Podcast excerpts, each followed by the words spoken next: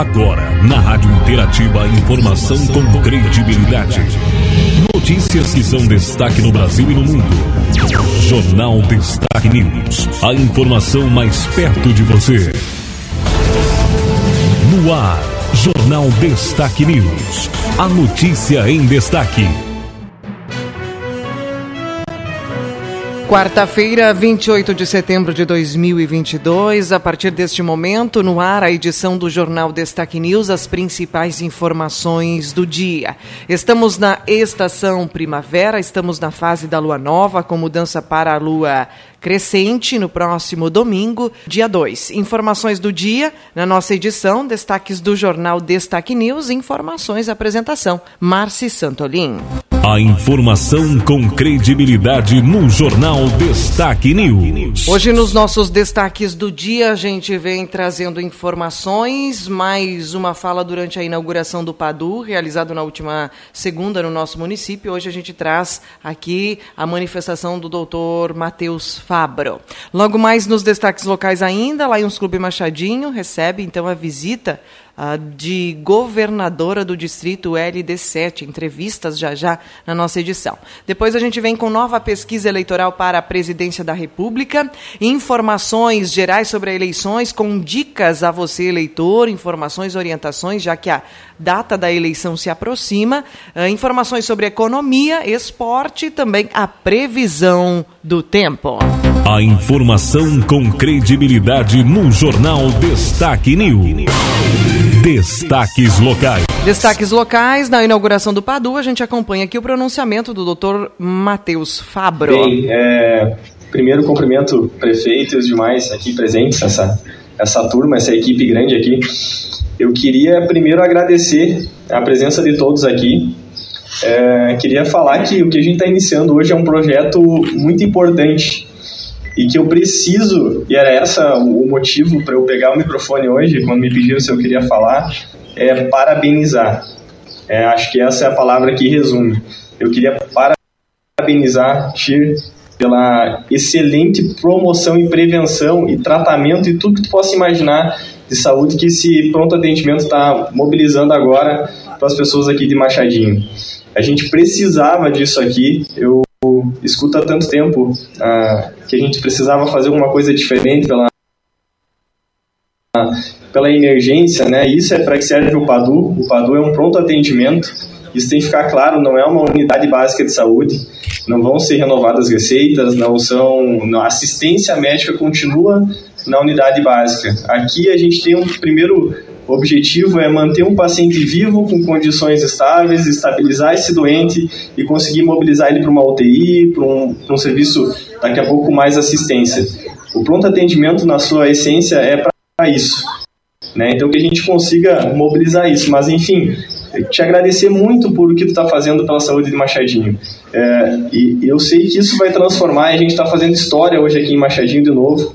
Por um tempo atrás se fechou o hospital, e a gente pagou um preço muito grande por isso. E hoje a gente está abrindo as portas do pronto atendimento e quem sabe daqui a um tempo a gente abre outras portas por aí. É, agradeço também o Cris, secretário de saúde, que sangrou literalmente nesses dias aí, com batalha, buscando alternativas para a gente abrir esse pronto atendimento o mais rápido possível. Junto com ele, parabenizo a equipe que estava aqui dentro, que a gente conversou há pouco lá dentro né? Que a gente sabe o que a gente espera aqui fora, que a gente está aqui enquanto equipe não só por nós, a gente está aqui pela nossa família, pelos nossos amigos, né? Pelos familiares dos nossos amigos, pelos filhos dos nossos amigos. A gente não está aqui simplesmente abrindo as portas e atendendo. E uma coisa que eu pedi é que a gente seja humano no nosso atendimento, né? Que a gente precisa humanizar esse atendimento que quando a gente não faz isso, a gente tira o espaço de quem possa fazer isso, né? Possa entregar um pouco mais de qualidade e abraçar é, essa, essa causa, essa, essa população.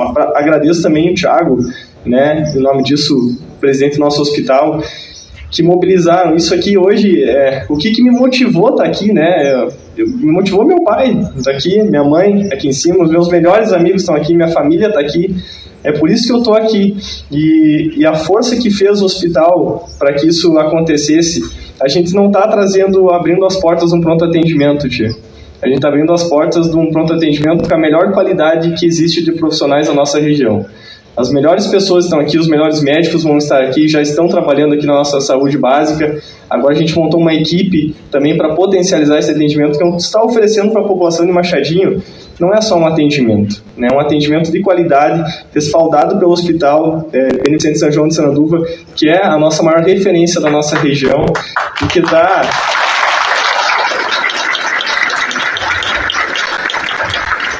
e que a gente está num processo lá também de crescimento. A UTI está saindo, né? Se Deus quiser, o Thiago pode falar melhor isso, mas lá no início do ano que vem. Então a gente está organizando um sistema, uma rede de saúde que as, as pessoas aqui vão ser mais organizadas, né? Aquela história da gente às vezes só meter na ambulância e sair correndo, essa saúde não existe mais. A gente precisa melhorar esse atendimento. Então, é isso que a gente está tentando buscar é, com o hospital aqui em Machadinho.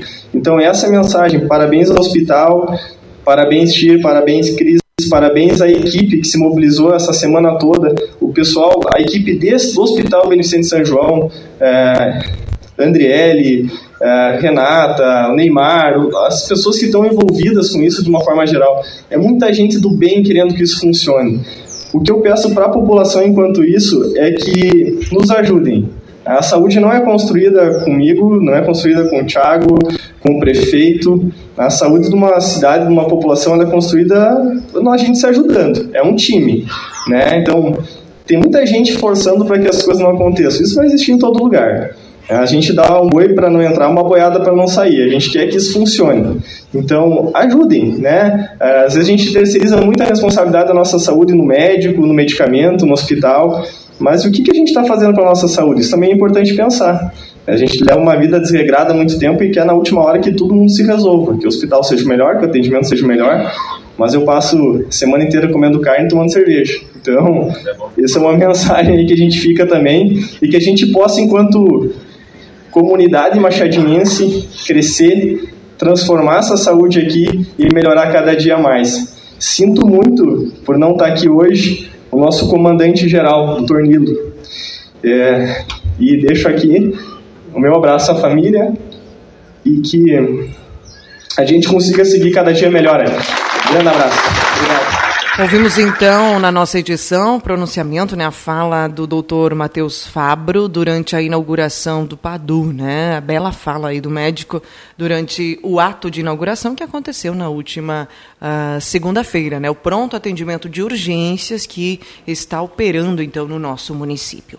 Agora outro destaque local, a gente traz entrevistas, o Lions Clube de Machadinho recebeu a visita da governadora do distrito LD7, Aurora Brustolin. Vamos com a informação O município de Machadinho recebeu na noite desta terça-feira a visita do casal governador, né, do distrito LD7, no caso a governadora Aurora Brustolin e também o seu acompanhante, né, o companheiro Milton, né?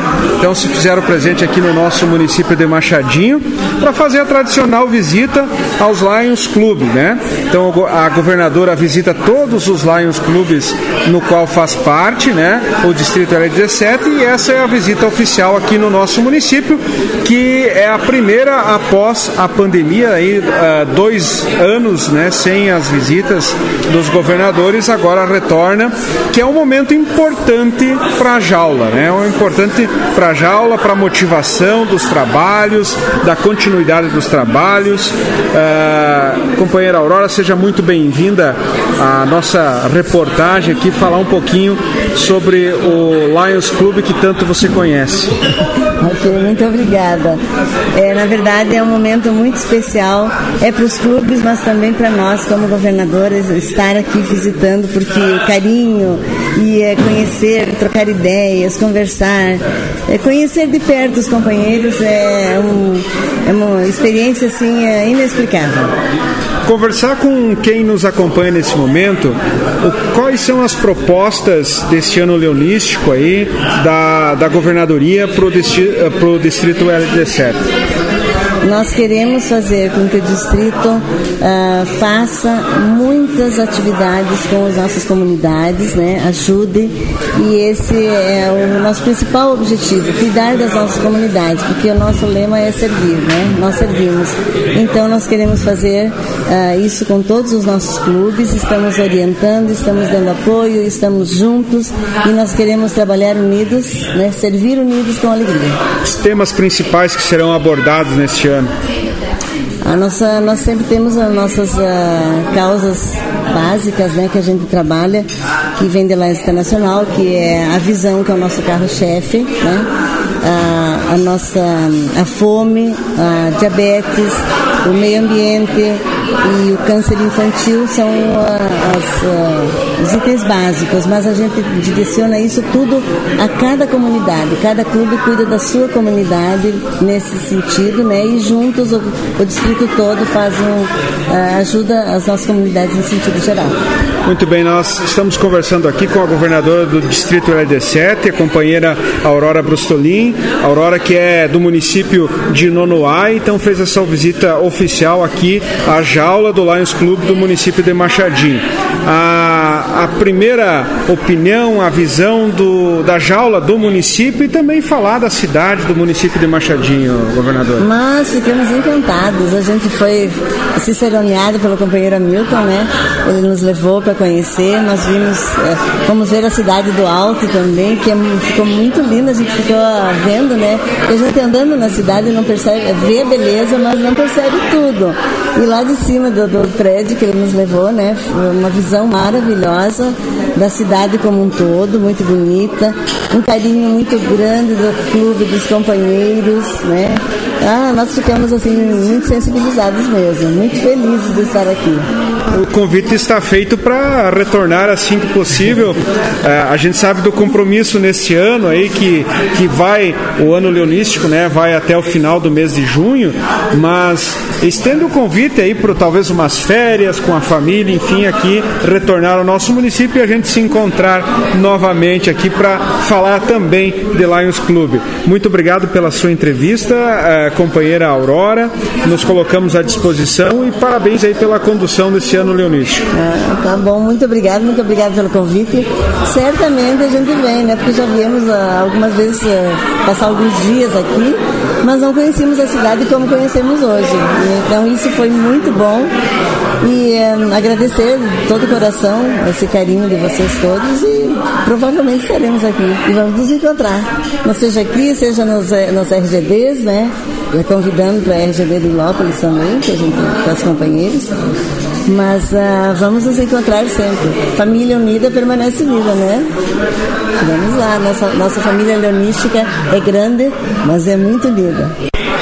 Na oportunidade, nós conversamos também com o PES presidente aqui do Lions Club, o Marco Arcego, que para o pessoal que está nos acompanhando nesse momento, o anterior, o presidente anterior, se tem algum problema no presidente atual, quem assume não é o vice-presidente, né? É o presidente anterior, que no caso era o Marco Arcego. Na, no problema aí de enfermidade do nosso presidente Alcione Borsato, o Marco aí assumiu a presidência nessa assembleia festiva com a visita da governadora.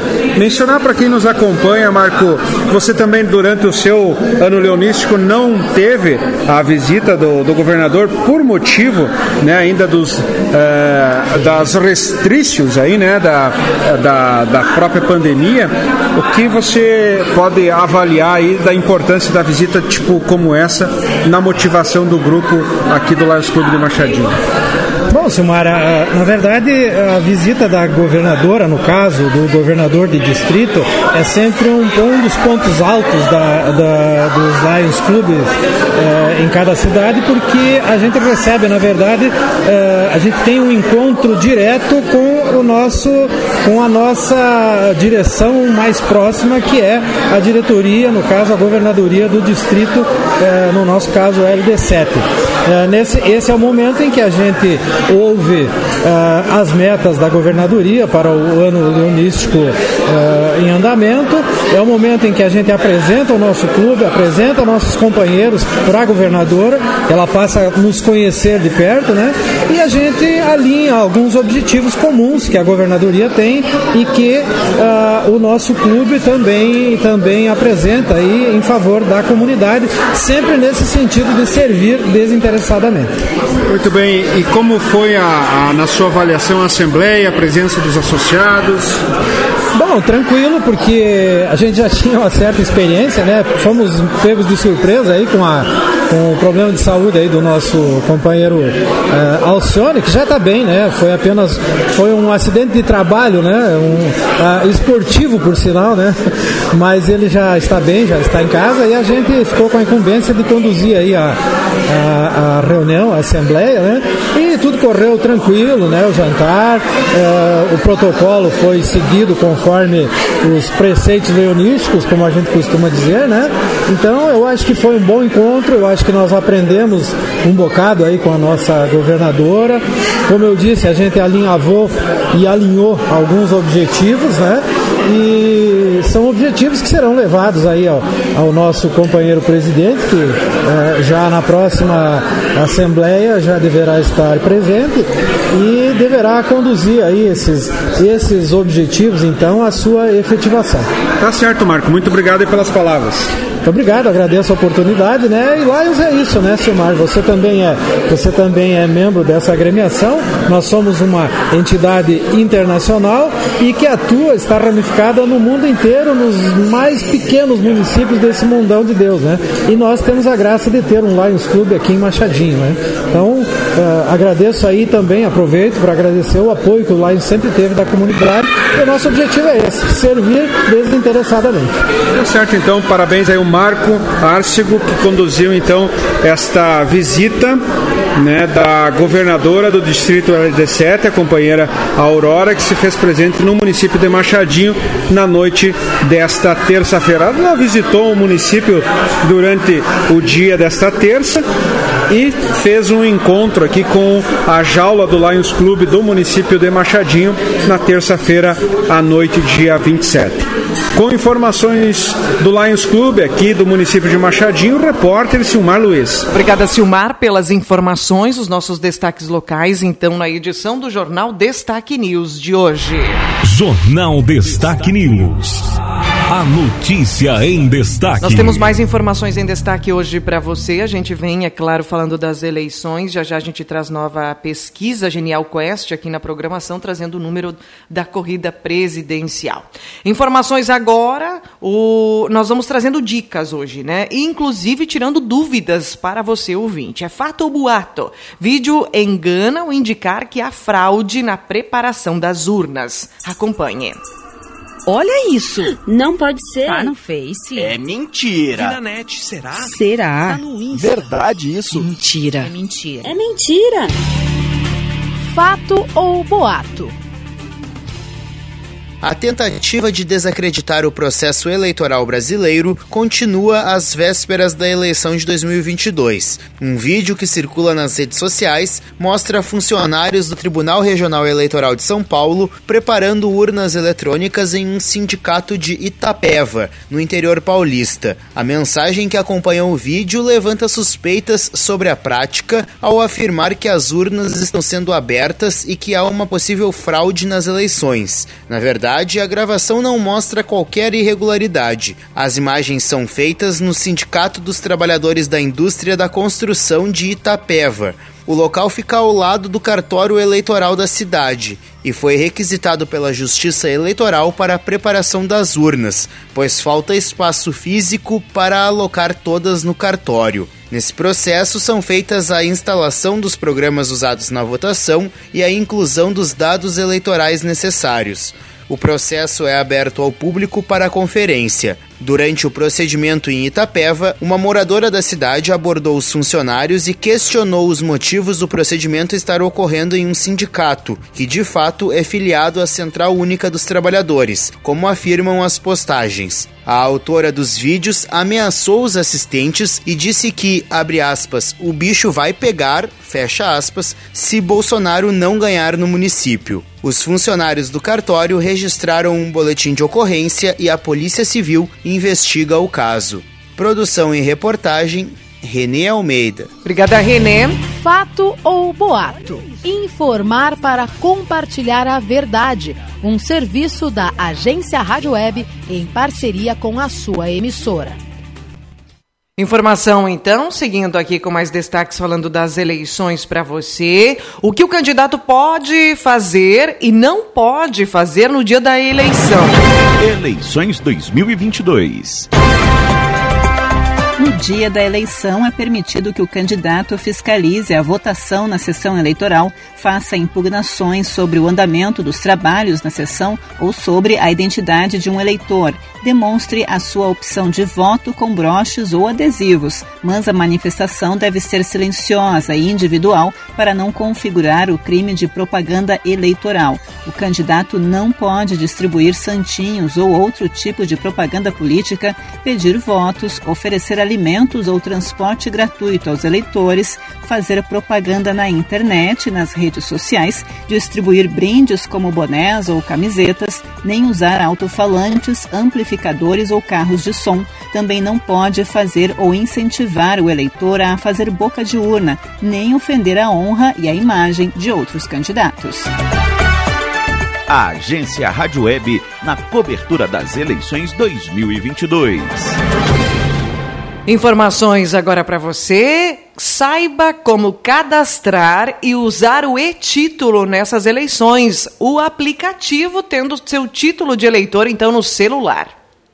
O eleitor conectado e que estiver com a biometria em dia com a Justiça Eleitoral poderá votar nas eleições 2022 usando apenas o e-título. Além de servir como uma versão digital do título de eleitor, a plataforma também disponibiliza diversos serviços para serem feitos de maneira online, sem que o cidadão precise ir a um cartório. É possível, por exemplo, gerar certidões de quitação eleitoral e de crimes eleitorais, emitir e pagar multas, consultar o local de votação e fazer a justificativa de ausência às urnas. A arquiteta Carolina Fiuza é uma das mais de 30 milhões de pessoas que já ativaram o aplicativo e-título no celular. Eu vou com certeza usar o e-título. Tô com ele baixado aqui, tá tudo pronto e no meu caso, como eu já fiz a biometria antes da pandemia até, então tá tudo certinho. Eu acho bem mais prático, porque como a gente só usa o título físico, né, de cada dois anos, enfim, a gente acaba esquecendo no fundo da gaveta. E o celular a gente tá com ele sempre na mão, então é muito mais prático. Para usar as funcionalidades, é preciso baixar o aplicativo, preencher os dados, responder as questões para confirmar a identidade e criar uma senha de acesso. Vale lembrar, o eleitor pode votar usando apenas o e-título se estiver com a biometria em dia com a Justiça Eleitoral, que irá habilitar a foto para reconhecimento. Mesmo sem foto, no entanto, o aplicativo ajuda a encontrar o local de votação rapidamente, além das outras vantagens. Mas não adianta deixar para baixar na última hora, não. A emissão da versão digital do documento ficará suspensa em 2 de outubro, quando ocorre o primeiro turno. Em um eventual segundo turno, marcado para 30 de outubro, a emissão do título de eleitor digital também ficará suspensa. Agência Rádio Web, produção e reportagem, Rafaela Martinez. Obrigada, Rafaela, pela informação. Agora trazendo para você pesquisa eleitoral, trazendo os números então para o cargo de presidente da República.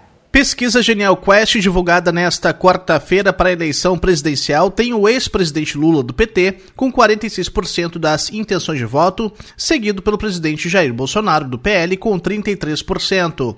Em relação ao levantamento anterior, Lula cresceu dois pontos, enquanto que Bolsonaro perdeu um. Na sequência, estão Ciro Gomes do PDT com 6%, Simone Tebet do MDB com 5% e Soraya Tronic do União Brasil com 1%. Não pontuaram Felipe Dávila do Novo, Vera Lúcia do PSTU, Sofia Manzano do PCB, Padre Kelman, do PTB, Leonardo Pérez do UP e José Maria Emael do DC. Em um possível segundo turno, Lula venceria com 52% contra 38% de Bolsonaro. A pesquisa foi registrada no Tribunal Superior Eleitoral sob o protocolo BR 043 71/2022. Agência Rádio Web, produção e reportagem Leno Falck. Obrigada, Leno, pela notícia. A gente segue com mais informações agora sobre política. Bolsonaro contesta a suspeita e diz que Moraes ultrapassou limites. É notícia no dia também queimadas, a Amazônia já tem pior setembro desde o ano de 2010. Trabalho escravo, 33 homens são resgatados em Minas Gerais. O nosso país informa 46 mortes de Covid-19 e tem média próxima do início da pandemia. Ministério da Saúde lança campanha de doação de órgãos e tecidos. O objetivo é levar o tema para discussão dentro das famílias. Notícias agora do nosso estado. Valor do leite ao campo despenca. O Concileite reduz em mais de 20% o preço de referência para o litro, entregue em agosto. Chuva no Paraná pode afetar preços do trigo no nosso estado. Precipitações durante a colheita paranaense podem estancar a queda nos preços do cereal no Rio Grande do Sul, que já acumula 10% em setembro. Último debate para o governo do Rio Grande do Sul tem leite como alvo e citações aos presidenciáveis. Candidato Piratini, candidatos, né, tiveram último uh, embate antes do primeiro turno das eleições. Pesquisa IPEC no nosso estado, falando do governo, leite 38%, Onix 25% e preto com 15%.